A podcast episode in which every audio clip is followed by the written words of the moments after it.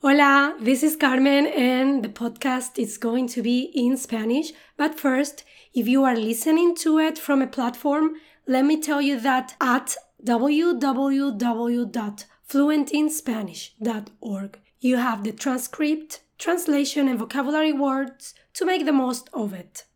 Este podcast es para personas que quieren empezar con el español, pues tenéis la transcripción en inglés para leer y para personas que ya empezaron y tienen preguntas sobre este tema.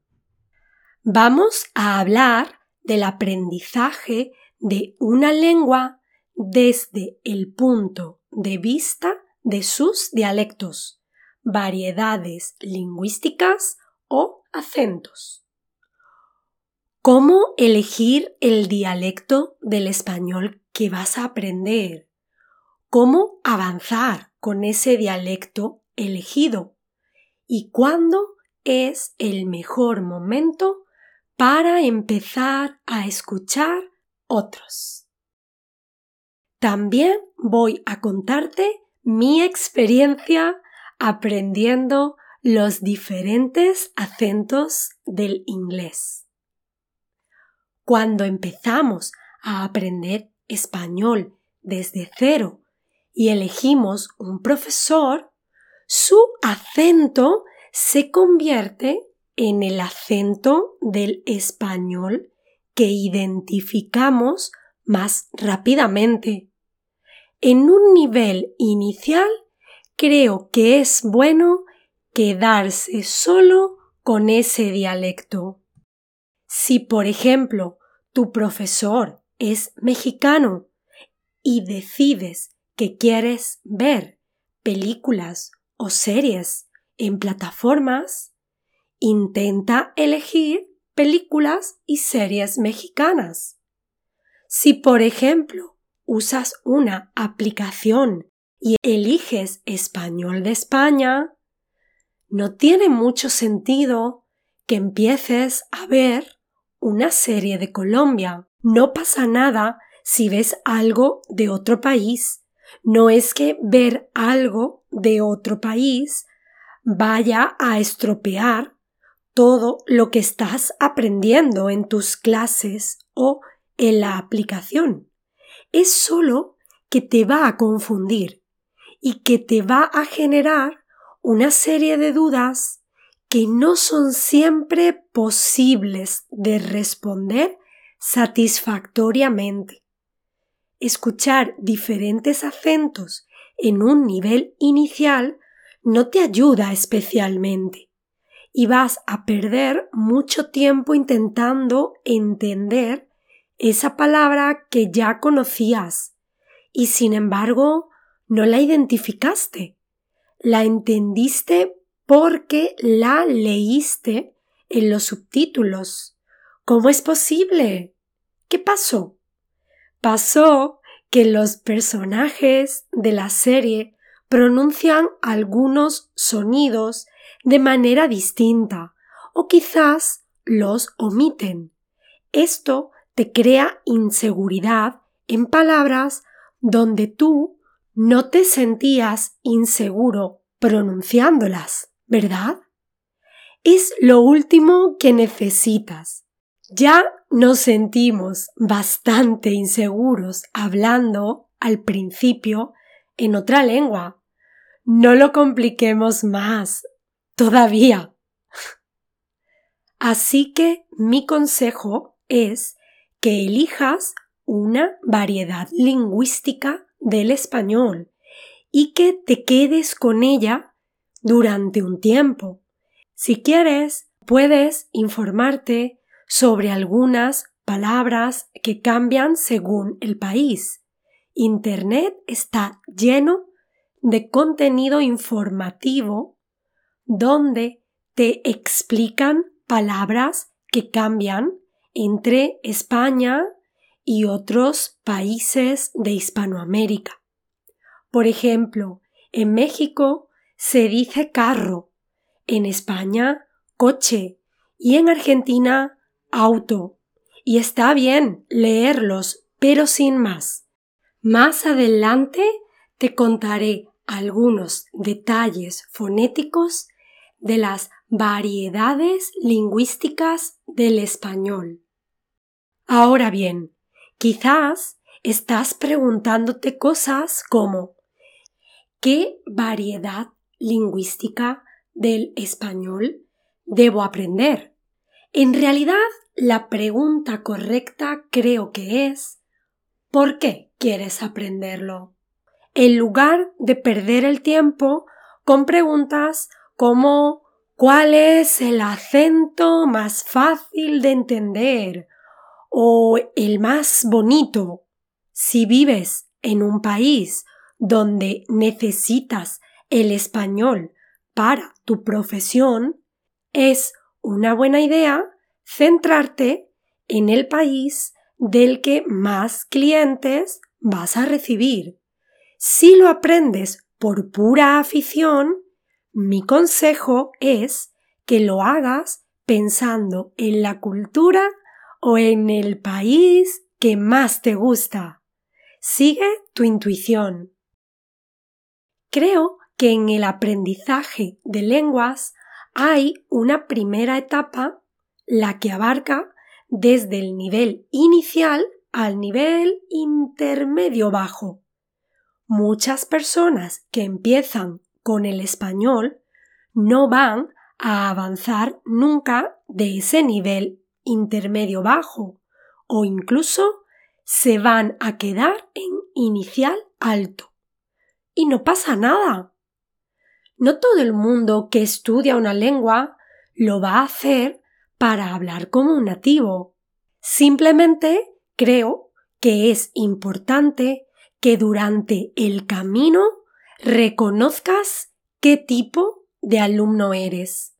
Si eres este tipo de alumno, no te recomiendo que mezcles acentos. Preocúpate de usar bien las estructuras y pronunciar de manera clara.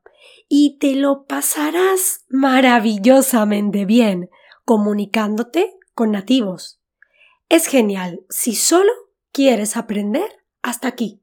Y felicidades por hacerlo. No es fácil. Cada persona tiene su motivación o no. Cada uno tiene su necesidad o no de esa lengua. Cada uno tiene su pasión o no por esa lengua. Y, por supuesto, casi todos tenemos que trabajar, una casa que limpiar, cocinar, aficiones, pasiones, parejas, hijos, amigos, etc. Así que no es fácil crear el tiempo adecuado para avanzar de nivel.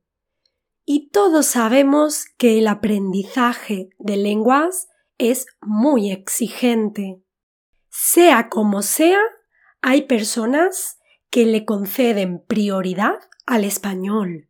Crean ese espacio y tiempo para subir al intermedio alto o al avanzado.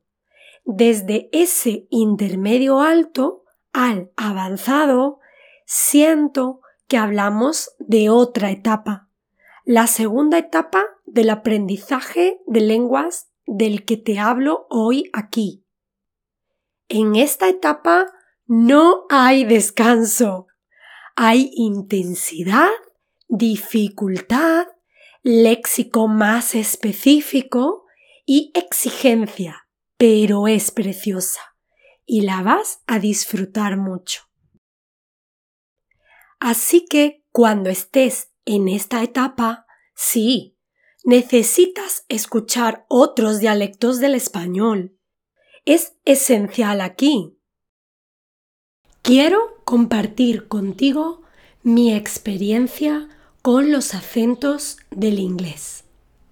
Con 23 años me fui a trabajar a Estados Unidos y allí fue donde realmente aprendí inglés.